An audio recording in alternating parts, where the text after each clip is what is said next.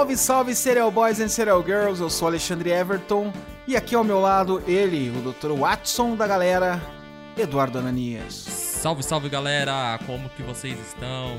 Estamos começando mais um episódio de Serial Cast e hoje vamos falar de quem, Edu? De Nini Jones. De Nini Jones, a enfermeira norte-americana que foi acusada da morte de mais 60 bebês. 60, cara. Ops. Mas antes, aquele recadinho maroto, aquele recadinho esperto que não faz mal para ninguém. Não saia daí, escute os recadinhos que já já a gente volta com o episódio. Bora lá.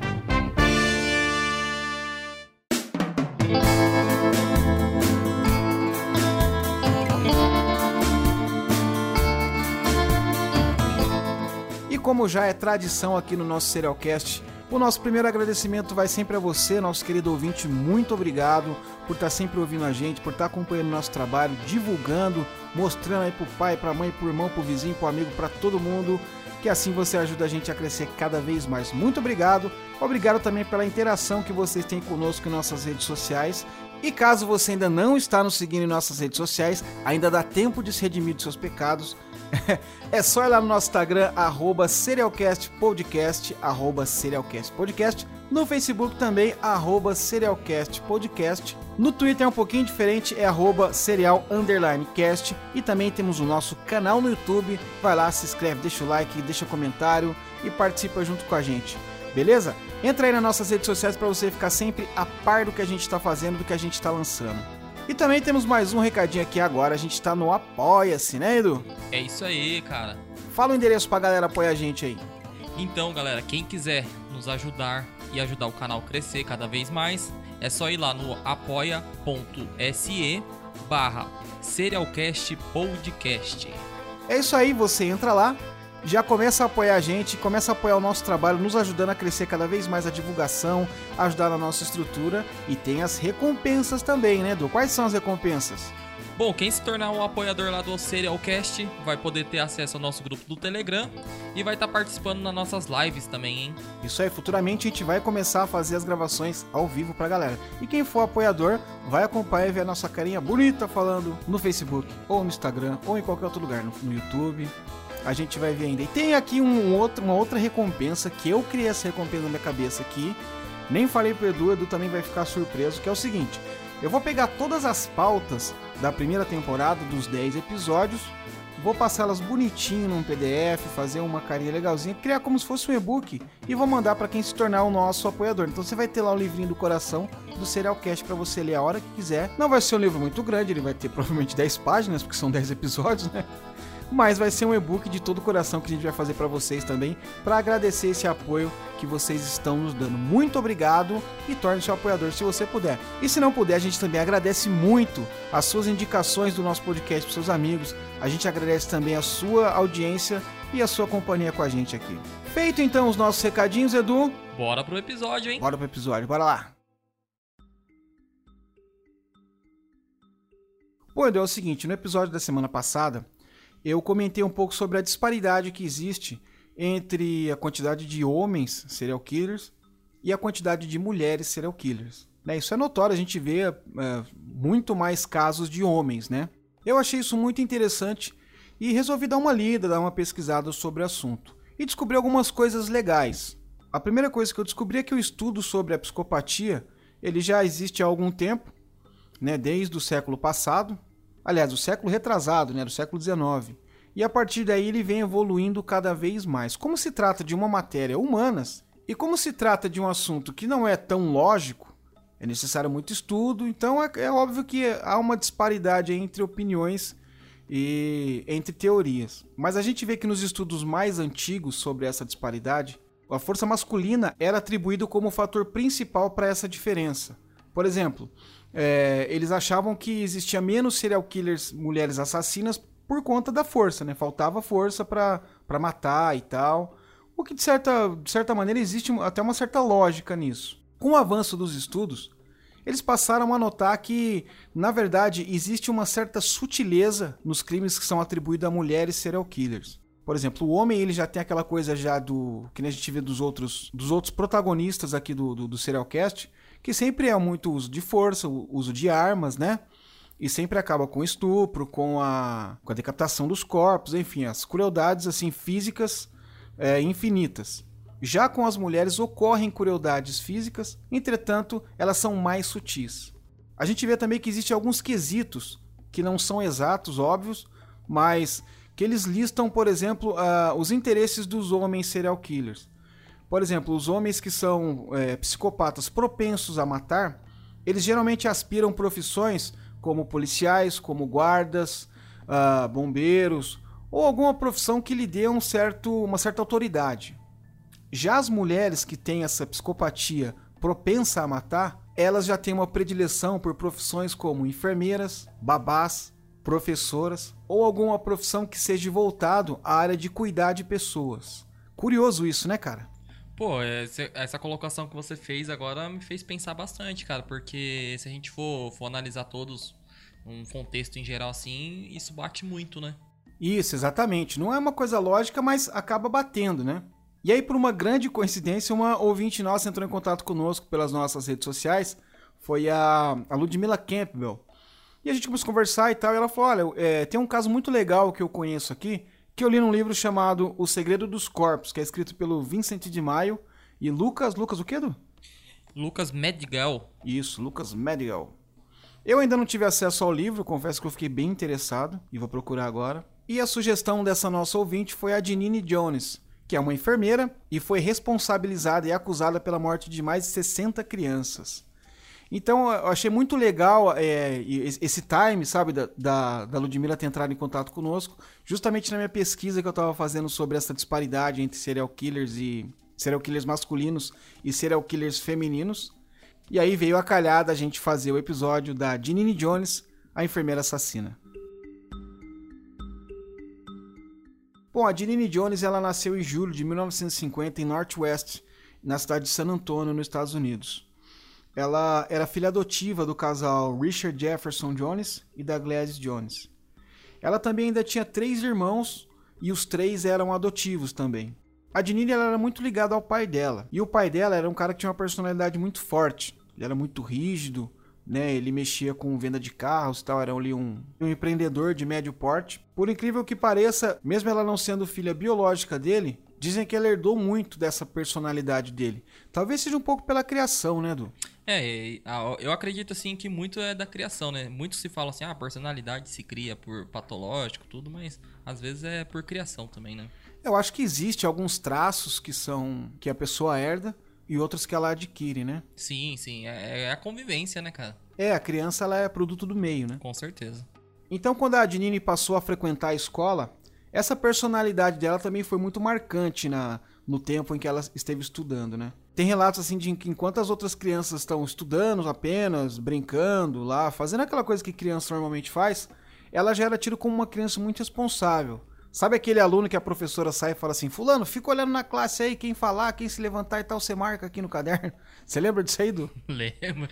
Então, provavelmente a Dinini era de, dessas, dessas crianças, né? Que, assim, que tem mais responsabilidade mais cedo. Tanto que ela trabalhou na biblioteca da escola também, né? Acho que ela participou do Grêmio também. Então ela estava sempre, assim, desde cedo, muito envolvida com, com ações que traziam responsabilidade para ela. Acho que é muito isso também da personalidade, né? Porque diz que ela era muito mandona, ela era tipo assim, já desde cedo tinha características de liderança, né?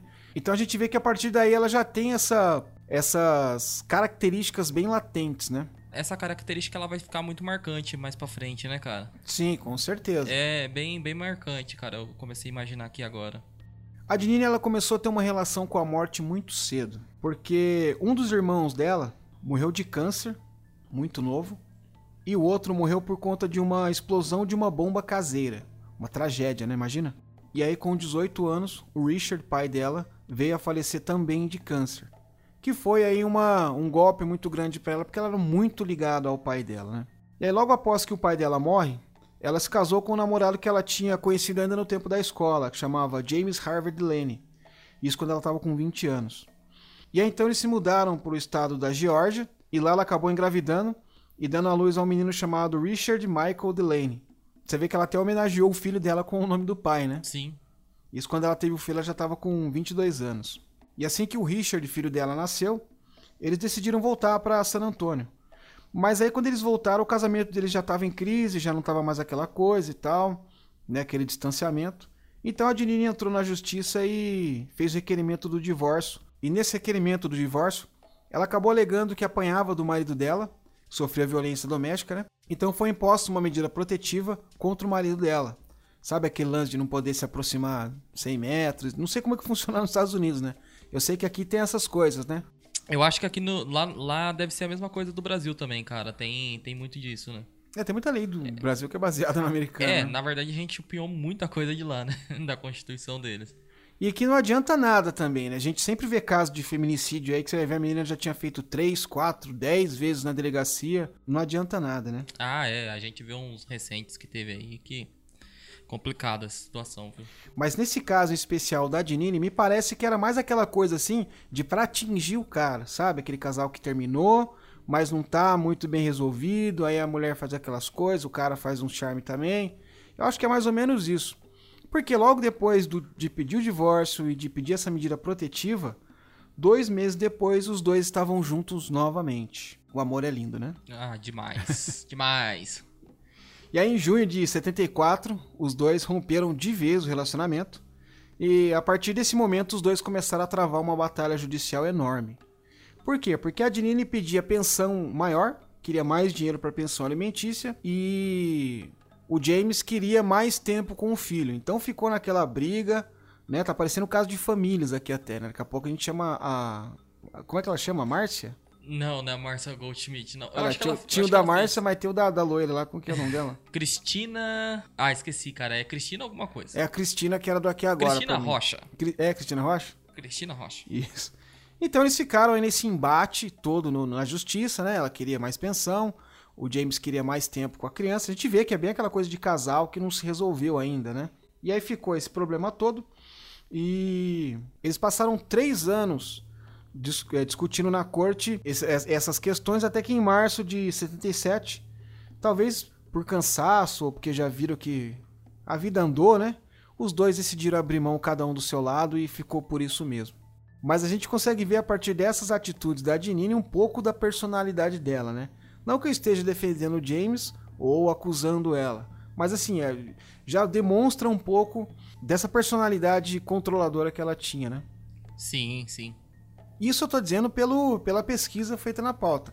De repente, a gente não ouviu os dois lados para saber, de repente tá sendo injusto aqui com ela, né?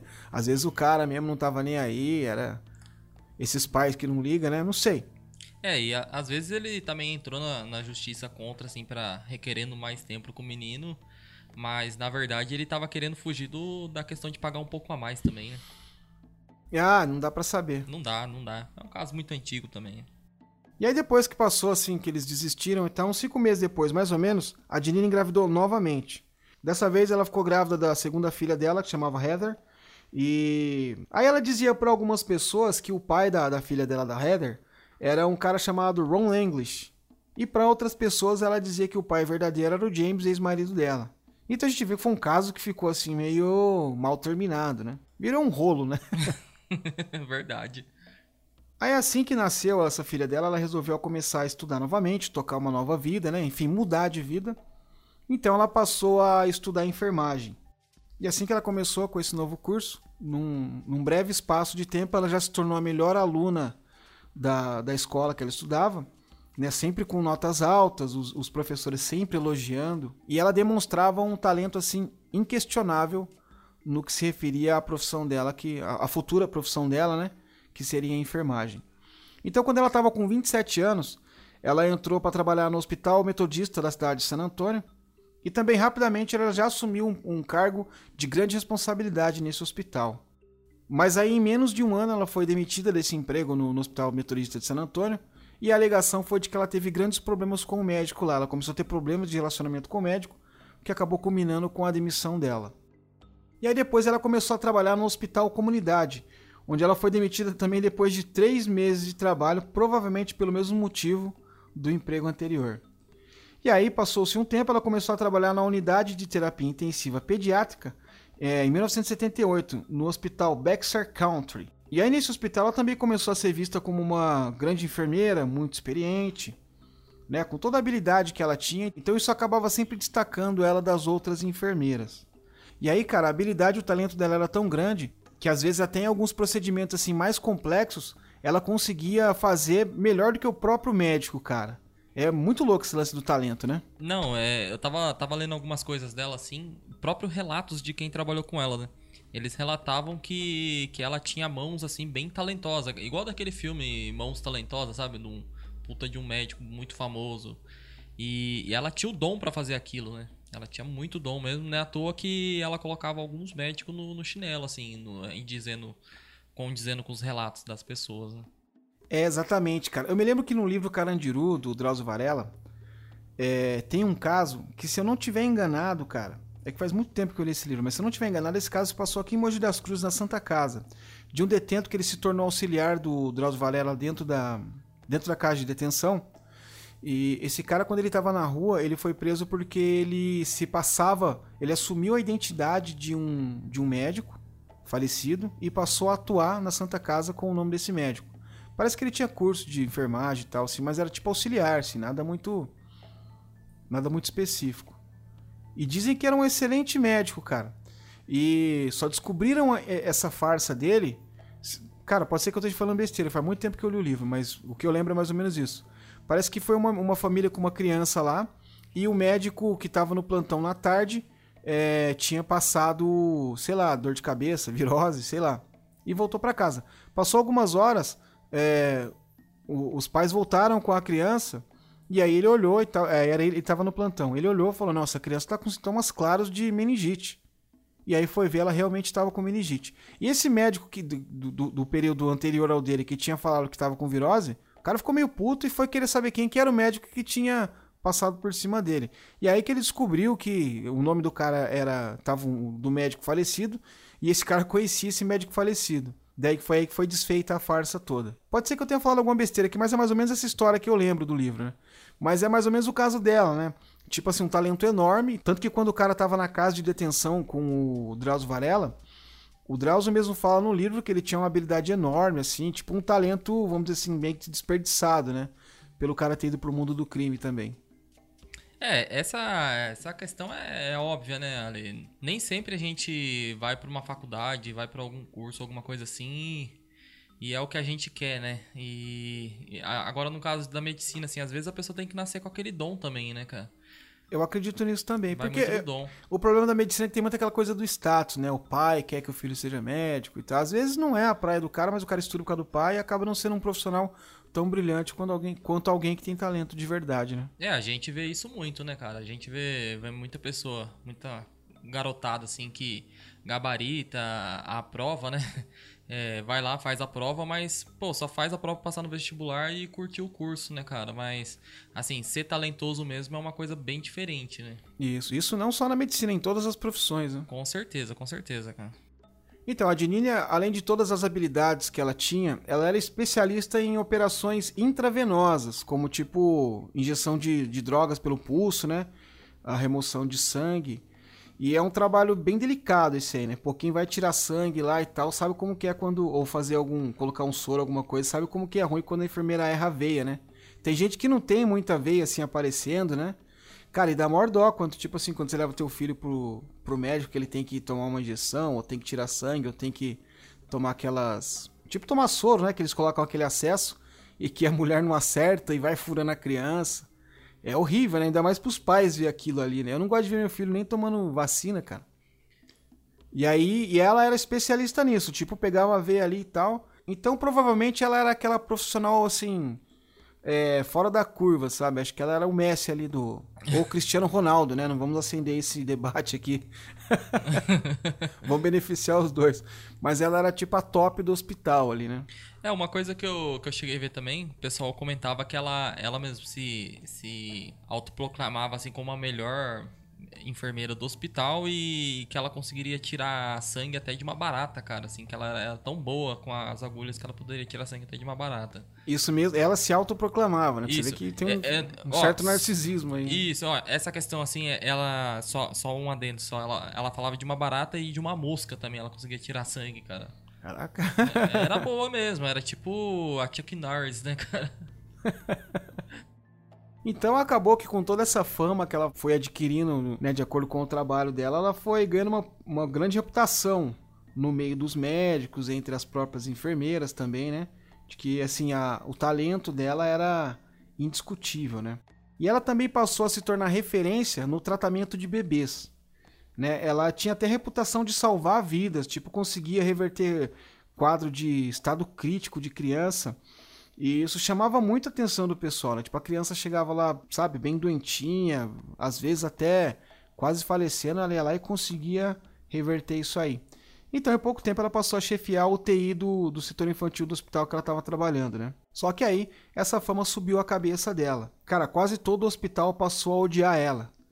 Porque ela tinha essa, essa personalidade que você falou, né? Do que ela mesma falava que era capaz de tirar sangue de uma barata e tal. Então ela meio que, que surfou ali na onda do sucesso ali, deixou o negócio subir a cabeça. Aí, obviamente, que ela arrumou vários desafetos dentro do hospital, né? Bom, ela. Tanto que se algum dos médicos rejeitasse o conselho dela, cara, ela já começava a gritar com eles, né? Falar palavras de baixo calão. Ela, ela fazia um escarcel lá no hospital se ninguém aceitasse o que ela falava, né? Notoriamente ela queria ser maior do que um médico dentro do hospital, né, cara? Então, tipo, ela se achava acima dos médicos até, né? Isso, isso. É, né? À toa que é igual a gente citou anteriormente, né, cara? O narcisismo dela era muito grande, né, cara? É, então, daí com essas atitudes dela, o que aconteceu? O pessoal começou a se afastar e tal, e então pouco tempo assim já não tava mais com os holofotes em cima dela, né? E além disso, os médicos também faziam questão de, de nem falar com ela, o pessoal passou a errar. Sabe quando se torna aquela pessoa não grata? Sim, uma então, pessoa. Ela, ela, se tornou referência nisso. Então, diante de, desse fato do pessoal já não estar tá mais suportando ela, ela falou: então eu vou chamar a atenção para cima de mim de uma outra maneira. Foi aí que ela começou a utilizar algumas técnicas para matar bebês. Simples, né, cara? Meu Deus, cara, que que situação, né? A pessoa querer chamar a atenção para si mesmo, se vangloriar de algumas coisas usando outras, né? Principalmente bebês. Né? Pois é. Então o que começou a acontecer? Um monte de criança, bebezinho, começou a vir a óbito assim de maneira inexplicável, cara, nesse hospital, sabe? Tipo, a criança entrava lá com, sei lá, uma alergia, uma gripe, de repente vinha a óbito começou a acontecer coisas assim que era, tipo, não, não tava assim na, na, dentro da normalidade do hospital, né? E aí, obviamente, que o pessoal começou a prestar atenção, né? Tipo, o paciente estava estável, daqui a pouco ele parava de respirar, ou então estava com um quadro ali regular, tal, tranquilinho, daqui a pouco passava a sofrer convulsão e ficava com os batimentos cardíacos, sabe, descontrolado. Começava a acontecer um monte de coisa inexplicável, né, cara? Isso foi se tornando uma coisa tão insustentável que o hospital instaurou uma sindicância para verificar o que estava acontecendo. E os caras pensaram, pô, tem algum profissional aqui que tá, tá cagando no pau. Sim. Né? Porque, pô, a gente era referência, de repente começa a morrer um monte de criança, tem alguma coisa errada. E aí eles abriram essa sindicância para verificar o que estava acontecendo. Pra você ter uma ideia, cara, entre maio e dezembro de 81, 10 crianças da UTI morreu de forma inexplicável. Tipo, sabe quando é um exemplo daquele surto de meningite no hospital, por exemplo, aí morre 10 crianças? Dá para se explicar, né? Dá um surto de sarampo, por exemplo, pega os bebezinhos, morre, também dá para explicar. Mas as crianças normais, né, em quadro estável, às vezes por uma, sei lá, amidalite, uma coisa banal até assim simples, vinha falecer. Então, pô, entre maio e dezembro de 81, 10 crianças na UTI morrer, o pessoal falou: "Meu, tem alguma coisa aqui que tá tá tá, tá errada, né, meu?"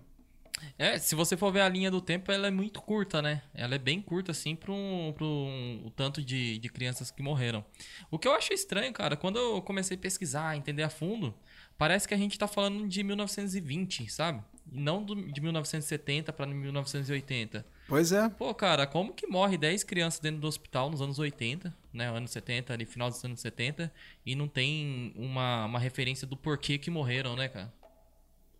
Pois é, e daí eles passaram a fazer essa sindicância. E nessa sindicância, eles começaram a investigar e descobriram o quê? Que a Janine Jones, nos, nos 10 casos, ela estava presente e na hora que o paciente estava com vida. Os caras falaram, tem alguma coisa errada com essa mulher aí, cara. Ela é o, a zica em pessoa, né? É, mas o que é mais engraçado é que a, antes disso ela era referência. Quem, é, todo mundo queria passar pela mão dela, toda criança ia pra mão dela porque ela tinha aquele, aquele índice de, de salvamento muito bom. Como que num período tão curto, de maio a dezembro, é, combina em 10 mortes e ela tá envolvida em todas e ninguém tem uma, uma vamos dizer assim, não, pô, não, não liga o sinal vermelho e afasta ela de vez, né? Então, a diretoria do hospital pensou da mesma maneira que você falou agora. Eles falaram, pô, tá certo. É uma. Acho que eles acharam assim, deve ser uma coincidência, uma trágica coincidência da Dinini estar tá junto, porque ela sempre foi referência, né? Ela sempre foi a melhor enfermeira que nós tivemos aqui no que se refere ao trato de bebês. Então é uma infeliz coincidência dela estar lá.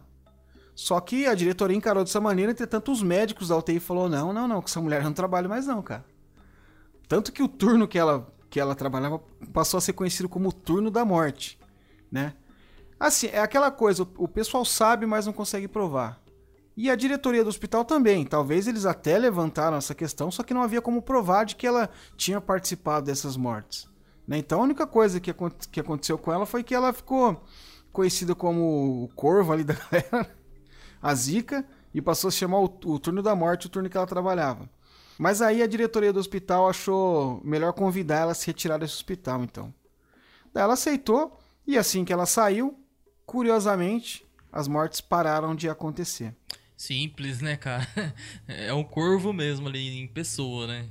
É, então, aconteceu ali um caso, um fenômeno, entre aspas aí, né? Que a medicina era incapaz de resolver. Então ela deixou esse hospital em San Antônio e depois ela foi para a cidade de Carrollville e ela assumiu lá o posto de enfermeira em uma clínica pediátrica também. E aí, em apenas um mês, oito crianças já estavam internadas em estado crítico assim, sem muita explicação, a criança, a mesma coisa, entrava de boa, daqui a pouco estava em estado crítico. Isso aconteceu até o fatídico dia em que um casal entrou lá com uma criança linda, de uma loirinha de olhos azuis, que chamava Chelsea McLellan, que tinha apenas oito meses de vida. Levaram ela para uma simples averiguação de um resfriado leve que ela estava. Criança resfriadinha e tal, os pais de primeira viagem, aquela coisa, né? Qualquer tossidinha, qualquer espirro que a criança dá, já leva para o hospital para, né? que a gente fica encanado. Isso aí é verdade mesmo, que eu era o pai mais encanado do mundo, cara. E até ver se eu, de noite no, no berço pra ver se o gato tá respirando. Sim, mas é normal isso aí. Você fica meio paranoico, é cara. Normal, pai é de normal. primeira viagem é... Eu não sou, mas eu, ah, eu vejo que é normal isso. Você vai ver em breve, é. Ó, tô profetizando um filho aqui. Ô, louco. Não. Vou ver meu sobrinho só. E aí, o que aconteceu? A, a médica do local era a doutora Kathleen Holland. Foi lá, pegou, atendeu, né, os pais da Chelsea, enquanto a Janine se dirigia com a criança para mostrar alguns brinquedos e tal, né? E aí, em questão de segundos, a Janine Jones voltou desesperada, informando que a menina tinha parado de respirar. Pô, imagina, cara. Você entrou com teu filho lá com uma. com uma, um resfriadinho leve, daqui a pouco, puto, parou de respirar. Sei lá, você imagina, meu, pegou um vírus letal aí, sei lá o que, que é isso, né, cara? E aí ela correu com a criança lá, e já introduziu uma máscara de oxigênio nela e tal. E aí, graças à competência e esse ímpeto da Dinine, a criança voltou a respirar normalmente, ficou a salva. E aí, os pais da criança, puta, acharam ela a melhor enfermeira do mundo, né, cara? Então você imagina, ela fez uma puta de um circo ali, na verdade, né? Foi, foi tudo armado, cara. Porque o que aconteceu? Os pais. Acho que ela fazia isso tipo dizer assim, não, eu sou. Eu sou cabulosa mesmo e tal. Os pais da criança então adoraram. Pô, se eu chego no hospital Deus me livre e guarde, meu filho tá, tá de boa, daqui a pouco dá um ataque nele, uma pessoa vem salva, pô, você dá tua vida pro cara, né? Você fica com gratidão eterna. E foi o que aconteceu. E aí, e aí toda vez que essa menina tinha algum probleminha, os pais da Chelsea, né, levavam ela lá e falavam, não, quem vai cuidar dela é a Janine Jones, porque ela salvou ela e tal, mostrou que é muito competente. Então ela meio que ela atingiu, ela conseguiu o que ela queria, né, cara? É, cara, é eu, eu fico imaginando ali ela. A, a cena dela, né, cara? Ela fazendo uma cena. Como que ela, ela conseguiu tirar essa criança, fazer com essa criança não parasse de respirar ali na hora e depois ela fazer esse salvamento ali. Ela é, é uma pessoa muito sem bom senso, né, cara, para fazer isso, pra, só para se garantir com o trabalho, para dizer que é a bonzona, para dizer que... É, sem ética profissional nenhuma, né? Total, total. Sem, profissional não, sem ética humana, né, cara? Exatamente, sem ética moral nenhuma, né? Mas você imagina, ó, é, ela pensou muito bem essa situação, porque é, o pai e a mãe, quando a criança tá assim, doente e tal, você já fica meio amuado. Imagina se você descobrir que tua criança entrou num, num, estado crítico ali. Então, pô, a pessoa é capaz de fazer uma encenação e você nem perceber. Que é provável que tenha acontecido, né? Você tá tão ali, tão aflito ali com a situação do teu filho que ela fez todo esse circo.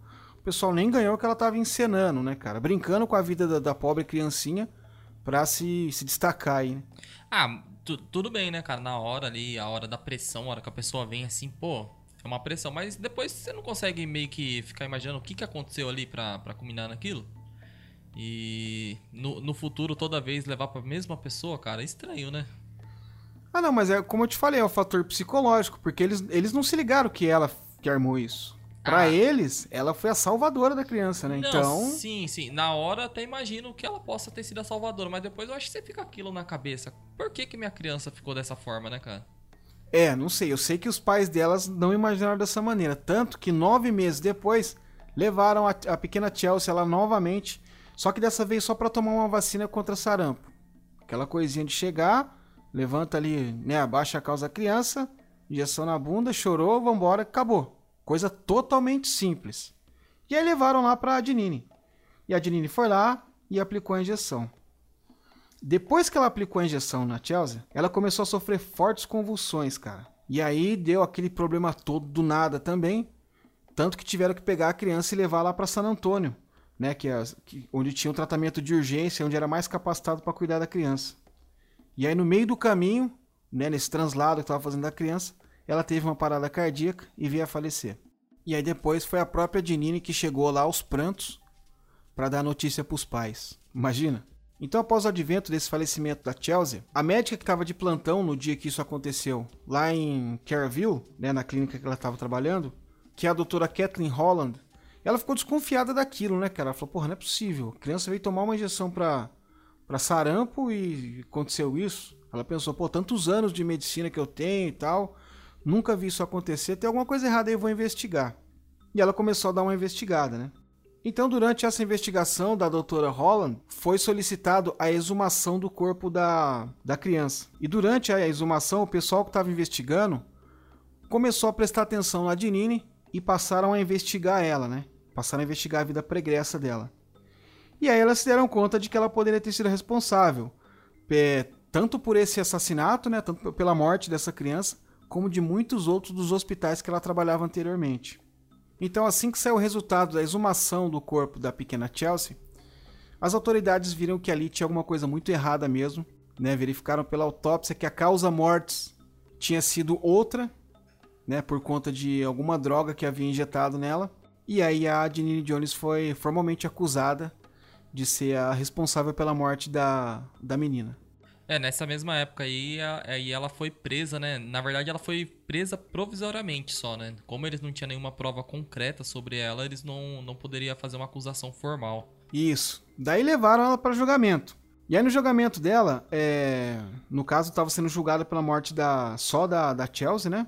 O julgamento dela teve início em 84, lá na cidade de Careville mesmo, no Texas, né? E a acusação foi representada pelo promotor Ron Sutton. E de acordo com esse promotor, ela gostava de levar as crianças à beira da morte para depois salvá-las e depois ser proclamada como a salvadora, o que demonstra o que eles chamam de complexo de heroína.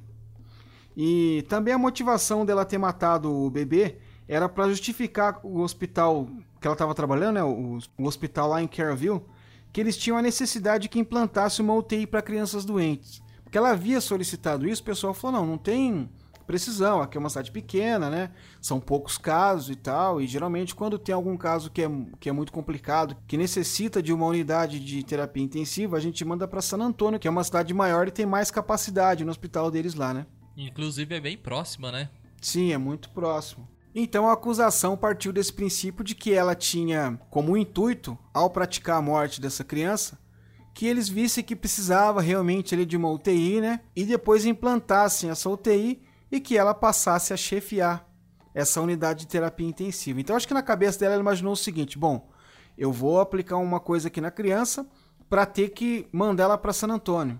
E aí eles vão ver a necessidade de criar uma unidade de terapia intensiva aqui. Assim que eles criarem, eu que sou a toda poderosa aqui, que dou a injeção até em barata, vou ser a chefe. Você vê como é que funciona a cabeça de uma pessoa que é psicopata, né? Ah, sim, sim. Ela utilizou desses meios para atingir os objetivos próprios dela, né? Não importa qual foi o problema. Eu creio que nesse caso da talvez de- dessa menina mesmo, ela não tinha intenção de matar. Sim de, de deixar a menina com problemas sérios a ponto de ter que transferir ela, né? Pra assim ela mostrar. Acabou que teve um problema aí no meio. Ela errou a dose, não sei, e a menina morreu. Né? Isso, o que não diminui a culpa dela, né? Mas você vê que, assim, depois tanto faz. Tipo, ela fez ainda uma encenação de chegar chorando pra, pra família, pra contar o que aconteceu. Né? E na verdade ela sabia que tava rolando. Foi uma coisa assim bem, bem sádica, né? Com certeza, cara. É, é mas eu, eu fico imaginando assim o, o fato das outras crianças também que ela, que ela fez todo, todas essas questões, né, cara? Igual no outro hospital que ela foram 10 crianças que ela acabou matando, né? Não, exatamente. Só que eu acho que lá no hospital, no, no- onde morreu as 10 crianças, a motivação era outra, né? Era, no caso, era pra chamar o holofote pra cima dela de novo, né? É, bem, bem capaz isso mesmo também, né, cara? Ela queria chamar atenção, né? Ela ser a, a quem iria recuperar essas crianças. É, e o julgamento dela foi um show, cara. Tanto que teve o assistente da acusação, que chamava-se Nick Holt. Ele foi lá, na, na vez dele falar, ele reforçou a tese do, do promotor, né? Que tinha apontado todos esses, todas essas possibilidades de motivação dela. E aí teve uma hora que ele perdeu a linha, chegou na frente dela assim, com o dedo apontado pra cara dela e gritou: Você é a enfermeira que matou o bebê que está ali e tal. Sabe? Aquela coisa assim, bem. Foi bem tribunal americano mesmo, né? Bem aquela coisa de filme, né? E, cara, daí e a opinião pública, puta, caiu em cima. Você imagina, uma mulher que matava bebês, né? Quando se dá a notícia aí que a gente vê da de crueldade que acontece, todo mundo fica consternado, indignado, né?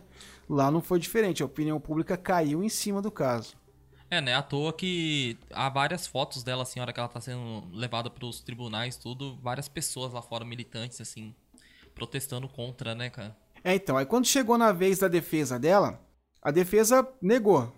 Falou, não, não tem nada a ver, ela não fez nada disso. Aí chamou um monte de profissionais que trabalharam com ela, né, para dizer que ela sempre foi uma, uma enfermeira dedicada, competente, muito responsável. E também a, a defesa dela começou a todo momento demonstrar que a- o nenê tinha convulsões misteriosas e, e de certa forma começou a tentar jogar a culpa pra cima da doutora Kathleen Holland, que começou a desconfiar dela, né? E aí rolou toda aquela treta dentro do, do tribunal, um acusando o outro. Acusaram o promotor de ser obcecado em responsabilizar ela pelos crimes e esconder a incompetência e as irregularidades cometidas pela doutora Holland. Né? Tentaram colocar no, no- no- da, da doutora Holland lá, né? E segundo a defesa dela, a Janine estava sendo usada como bode expiatório para as mortes que estavam acontecendo. Na verdade, era essa doutora Holland que não estava dando conta do- das crianças e usaram ela como bode expiatório. Aí o júri foi lá, deliberou por três horas e chegaram ao veredito final, né?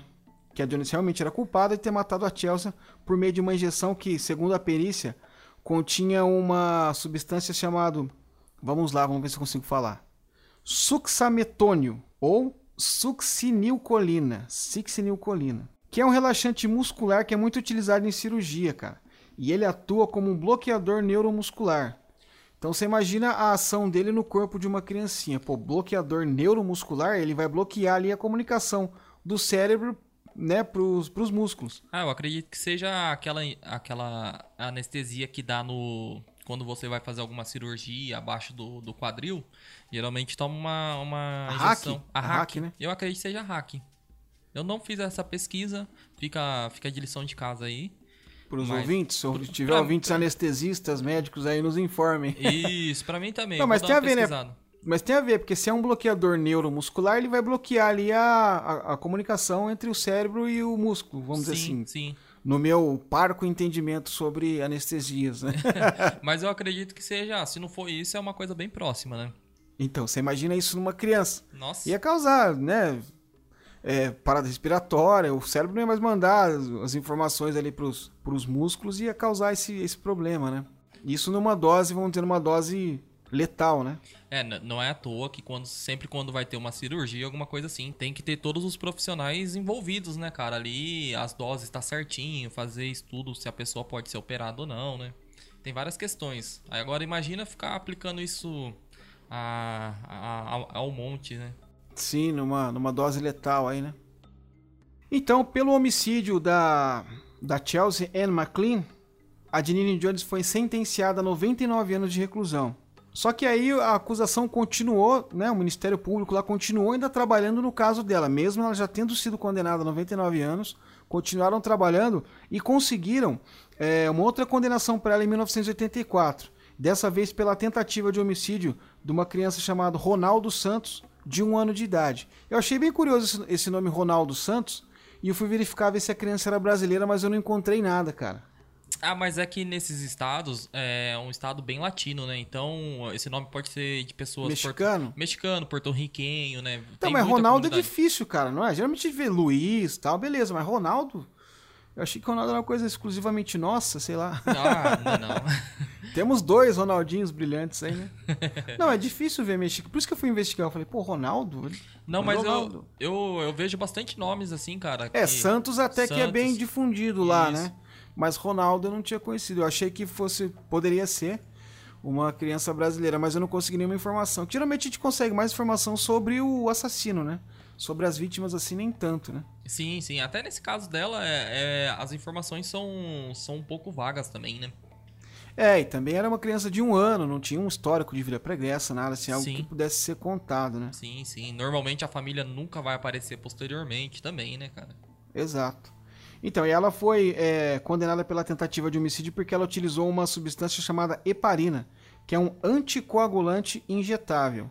E aí, por essa tentativa de homicídio, ela ganhou mais 60 anos de reclusão. E aí ela, depois que foi condenada, ela foi enviada para um presídio feminino na cidade de Gateville, também no Texas lá, né?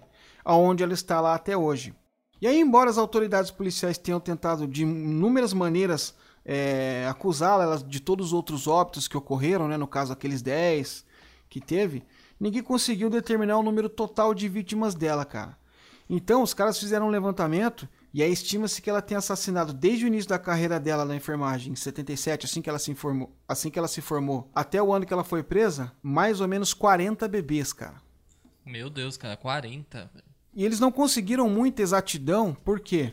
Porque o hospital que ela trabalhou lá, o Baxter Country, eles extraviou mais de 9 mil registros médicos. Tipo, eles literalmente fizeram uma queima de arquivo só para preservar a imagem do hospital e evitar, né, aquele constrangimento, tipo, ficar, sei lá, conhecido como hospital. Por exemplo, se eu sei que no hospital morreu 10 crianças, eu não levo meu filho lá nunca, né? Então os caras falaram, ok, vamos apagar tudo isso aqui, porque vai que os caras descobrem que ela realmente matou mais 40 crianças, puta, fecha as portas, vai, vai falir o hospital, né? Não, e isso foi uma coisa que me deixou meio perplexo, cara. Que eu fiquei imaginando como o hospital extravia tudo isso, some com, com documentos que são importantes, que deve ficar isso de relatório. É, basicamente para encobrir um crime, né, velho? É, é, que falta de ética Na verdade, também, né, não cara? foi nem para encobrir o crime, foi, foi tipo para tirar o deles da reta, né? Tipo assim, para não perder, para não perder a imagem pública deles, né, cara? Não, é mas como disse, também não é acusado formalmente, né, cara? Ah, porque daí os caras falam, meu, pegou fogo aqui, entrou rato, comeu tudo. É, não tem como eles, acusar, né? O que eles alegam é que pegou fogo, né? Mas, cara, é muito é muito perplexo, né? É, então. Mas aí não tem como eles, né, falar, pô, vocês colocaram fogo, aí já seria um outro problema que eles iam arrumar aí, não ia conseguir provar, né? Sim, Então sim. os caras foram lá e fizeram essa sacanagem aí. Acabou que eu acho que não limpou muito a barra deles e acabou também não condenando, né, não aumentando a responsabilidade dela sobre esses outros casos que ocorreram lá, né? É, notoriamente que não limpou a barra deles obviamente pelo fato de várias biografias que a gente vai ler assim, várias notas de jornais, sempre citar esse fato deles, desse hospital, né? Sempre vai ter um nome atrelado ao caso dela, né? Sim, sim. Então, até hoje a acusação não conseguiu realmente formalizar uma acusação real sobre a quantidade de crianças que ela matou, mas estima-se que seja mais ou menos 40. E aí, de acordo com as leis do estado do Texas, onde ela foi condenada, por conta de progressão de pena, bom comportamento, essas coisas, ela foi liberada em 2018. Foi colocada em liberdade condicional em 2018. Mas aí, os promotores de acusação voltaram a trabalhar e conseguiram juntar mais algumas provas ah, ao processo com mais evidências e conseguiram apresentar mais cinco acusações de mortes de crianças relacionado a ela também que, que ocorreram nos anos 80. E aí, em janeiro de 2020, agora, teve uma nova audiência e lá ela se declarou culpada pelo assassinato do bebê Joshua Sawyer, de 11 meses, no ano de 1981. Pô, ia ter minha idade, né, cara, se, tivesse, se não tivesse acontecido isso com ele. Sim. Então a Janine Jones, com 69 anos, foi condenada à prisão perpétua pela morte do menino, que teve uma overdose de um medicamento anticonvulsivo. Né? Usou o mesmo modo operante dela ali de aplicar doses letais nas crianças, né? E aí os, os promotores do caso insistiram, né, que ela é suspeita da, ainda da morte de mais 60 crianças que tiveram esses ataques inexplicáveis e outras complicações que remetem ao modus operandi dela, né? E aí com essa nova condenação, ela só vai voltar a ser elegível à, à liberdade condicional daqui a 18 anos, quando ela vai estar com 87 anos. Então é muito provável que tenha morrido até lá, né? Olha, uma coisa que me deixou um pouco, assim, que eu fui até pesquisar tudo, que eu posso estar falando alguma bobeira, tá? Se mudou alguma lei no Texas nos últimos anos. Mas até onde eu sei, lá ainda possui a pena de morte, certo? É, eu acho que tem. Se eu não me engano, no estado do Texas possui pena de morte. Eu não sei como ela não foi condenada, cara, porque eu tava lendo sobre uma. Inclusive, quando eu tava fazendo as pesquisas, tudo, eu acabei me deparando com uma notícia sobre uma, uma mulher chamada Suzane Basso. Que nos anos 70 ela tinha um marido, que ele tinha problemas mentais. Na verdade, não era. Eles, eles se conheceram, ela conheceu ele e trouxe ele do, do estado dele pro, pro Texas.